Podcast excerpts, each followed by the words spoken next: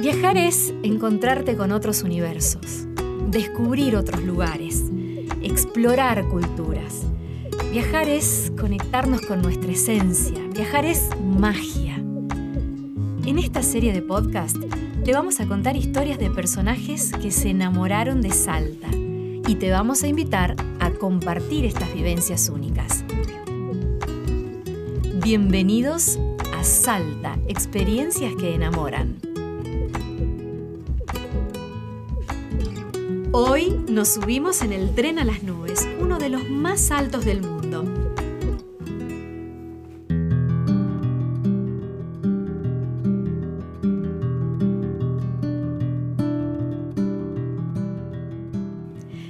Este capítulo te presentamos a Carla Bauch.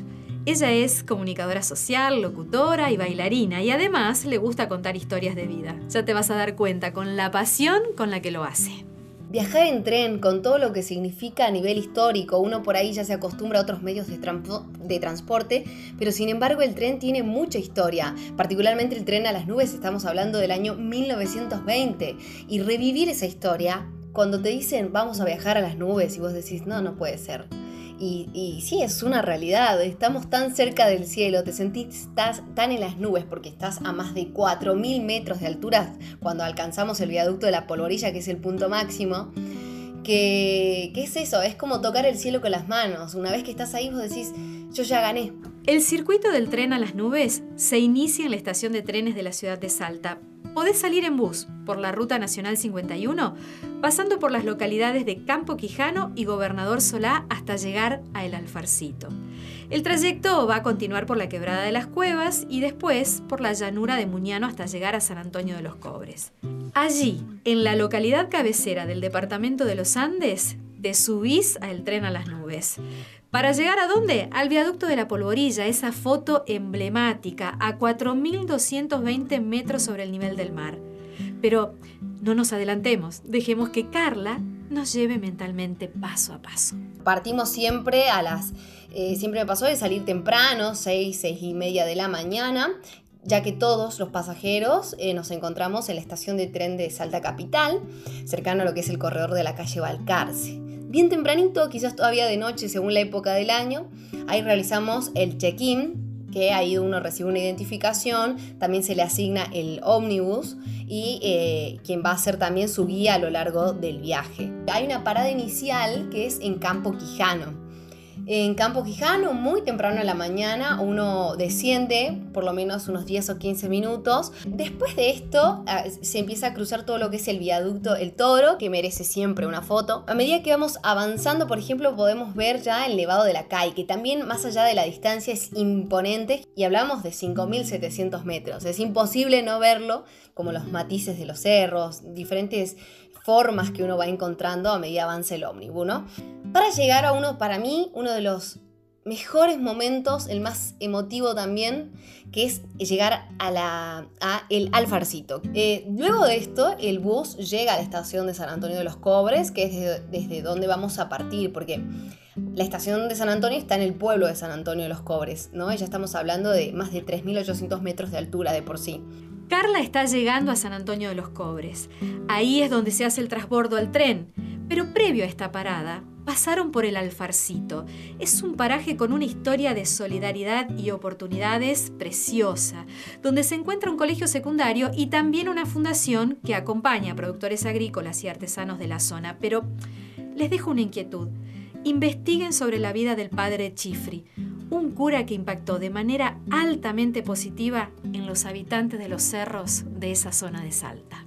Uno empieza a ver un cerrito con letras grandes blancas y que dice San Antonio de los Cobres. Es porque llegaste a uno de los momentos eh, si, se quiere, más ansiosos o más, donde más intriga tenés porque estás por palpar lo que es el tren en sí mismo, ¿no? Y resta esperar un poco porque llega el momento en el que la formación detrás nuestro se, ve un tren celeste, que es el tren a las nubes, El tren llama al viajero a subir, una vez arriba, todos listos, partimos. Y no va a detener su marcha más eh, hasta el viaducto de la Polvorilla, aunque hay una, una parada que es en Mina Concordia, una mina también histórica, la altura se siente y la altura se ve, por eso es un momento importante, sí para descansar, pero también para sacar las mejores panorámicas.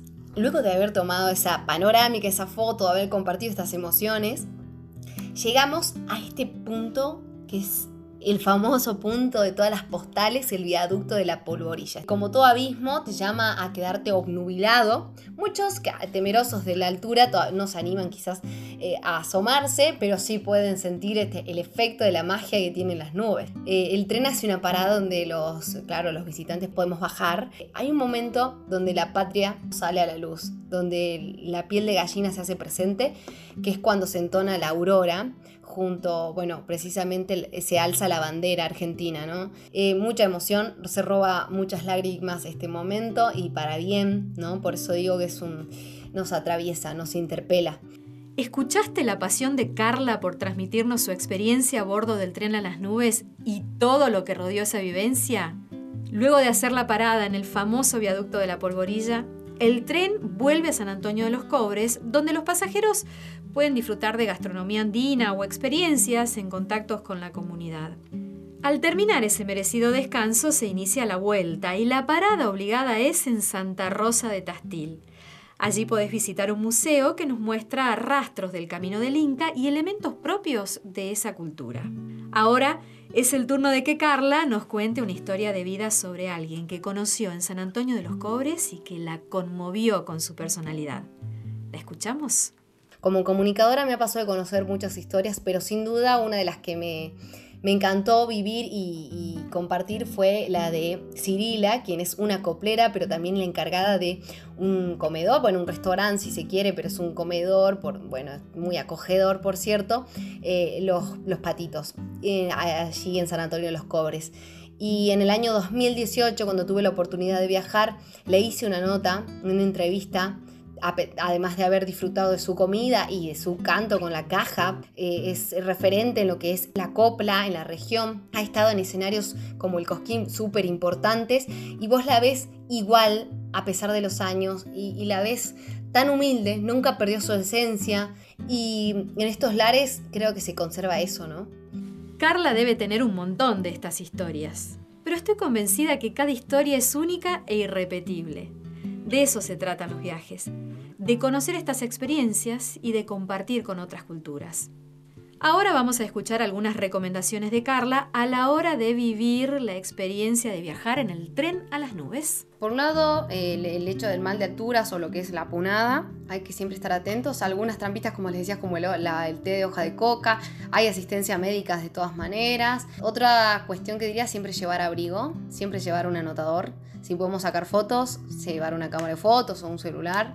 No llevar demasiadas cosas encima nuestro, el que el equipaje sea liviano para que sea un viaje placentero y no tengamos que estar pendiente ni tampoco pesados. Animarse, ¿no? Animarse a preguntar, a sacarle el jugo a, lo que, a las personas que tenemos alrededor, porque esa historia es algo que se va heredando.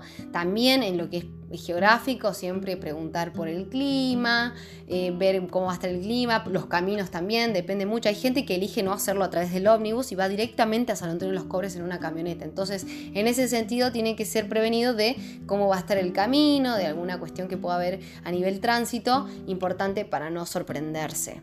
Siempre es bueno escuchar consejos de viajeros. Nos permiten disfrutar mejor de la experiencia y también evitarnos algunos inconvenientes. Gracias Carla por tus sugerencias, pero ahora nos interesa saber qué significa viajar para nuestra acompañante del capítulo de hoy. Viajar es una inversión, lejos de parecer un gasto, porque a veces lo asociamos como vacaciones.